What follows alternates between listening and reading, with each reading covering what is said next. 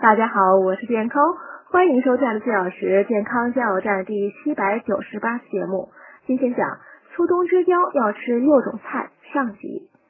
秋冬之交呢，饮食的原则是以甘平为主，以下这六种菜呢就不错。第一种豆芽菜，黄豆、绿豆中含有大量蛋白质、脂肪和碳水化合物，以及钠、铁、磷、钙等人体必需的微量元素。豆生芽后呢，不但能保持原有的营养成分，而且增加了维生素含量，有利于消除疲劳。豆芽中的叶绿素可防治直肠癌。第二种胡萝卜，中医认为胡萝卜味甘平，补脾健胃。胡萝卜炖着吃比炒着吃更能保全胡萝卜素。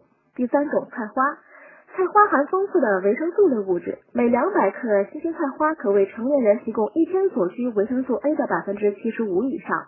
其维 C 含量更为突出，每一百克可达八十毫克，比大白菜、黄豆芽菜高三到四倍。